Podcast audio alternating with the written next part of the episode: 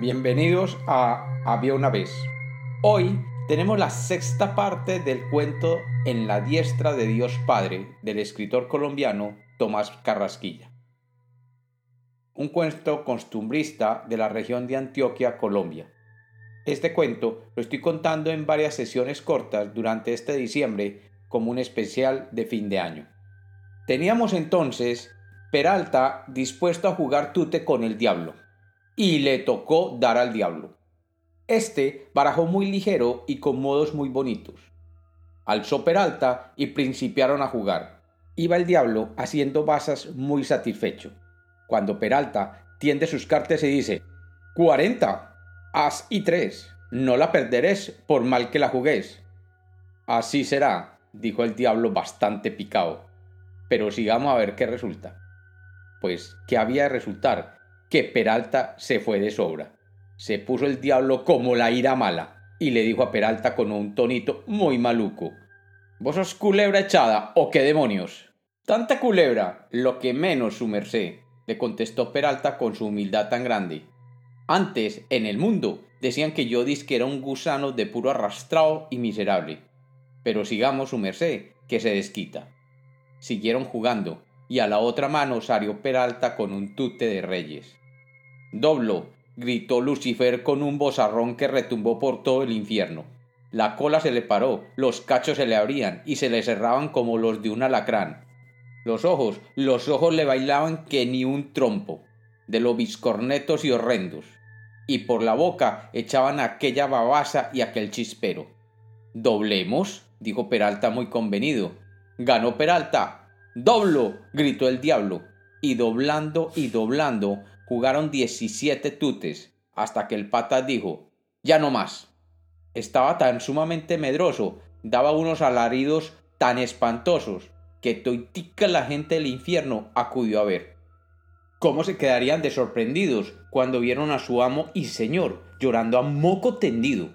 Y aquellas lagrimonas se iban cuajando, cuajando, cachete abajo, como si fueran granizo. En el suelo iba blanqueando la montonera, y toda la cama del diablo quedó tapadita.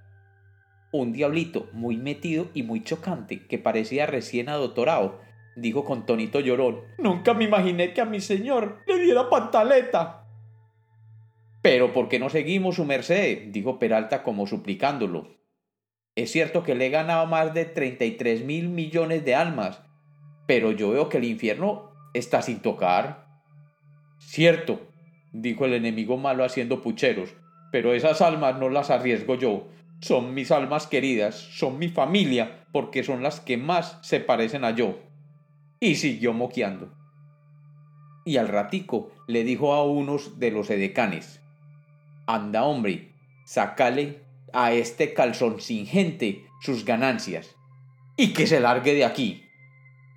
Como lo mandó el patas, así mismo se cumplió mientras que una vieja ñata se persina, fueron echando toditas las puertas del infierno la chorrera de almas. Aquello era chorrera tras chorrera, y no se acababa.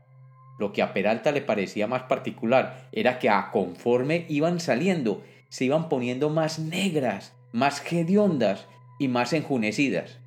Parecía como si a todos los cristianos del mundo les estuvieran sacando las muelas a la vez, según los bramidos y la chillería que hacían.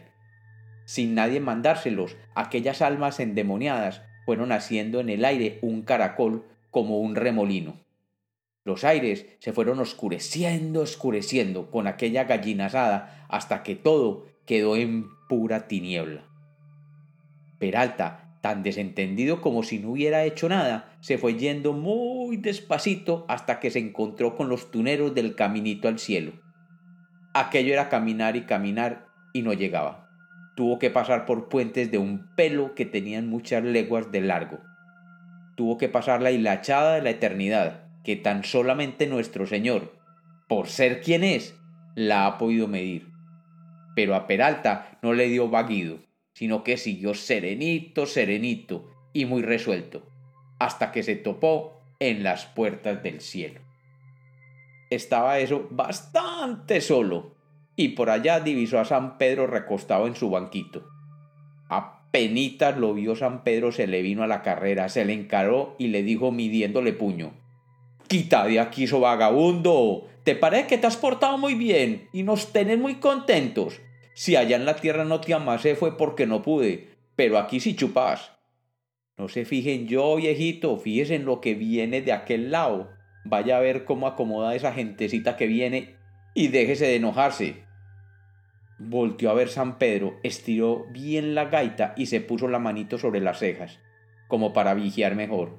Y apenas entendió el enredo, pegó patas, abrió las puertas, las volvió a cerrar a la carrera y las trancó por dentro. Y ni por estas se agallinó Peralta, ni le coló cobardía, ni caviloció que en el cielo le fueran a meter macho rucio. No bien se sintió San Pedro de puertas para adentro, corrió muy trabucado y le hizo una ceñita al Señor. Bajó el Señor de su trono y se toparon como en la mitad del cielo y agarraron a conversar en un secreto tan larguísimo que a toda la gente de la corte celestial le españó la curiosidad. Bien comprendían toditos, por lo que manoteaba San Pedro y por lo desencajado que estaba, que la conversa era sobre una cosa gorda, pero muy gorda. Las santas, las santas que aunque sean el cielo, siempre seguirán siendo mujeres. Se pusieron los anteojos de larga vista para ver que sacaban en limpio. Pero ni lo negro de la uña. El señor que había estado muy sereno oyéndole las cosas a San Pedro, le dijo muy pasito a lo último. En buena nos ha metido este Peralta. Pero eso no se puede de ninguna manera. Los condenados condenados se tienen que quedar para toda la eternidad. Andate a tu puesto, que yo iré a ver cómo arreglamos esto. Eso sí, no abras la puerta. Los que vayan viniendo en la tierra los entras por el postigo chiquito. Y esto es por el día de hoy. Continuará. Y como los cuentos nacieron para ser contados, este es otro cuento de Había una vez.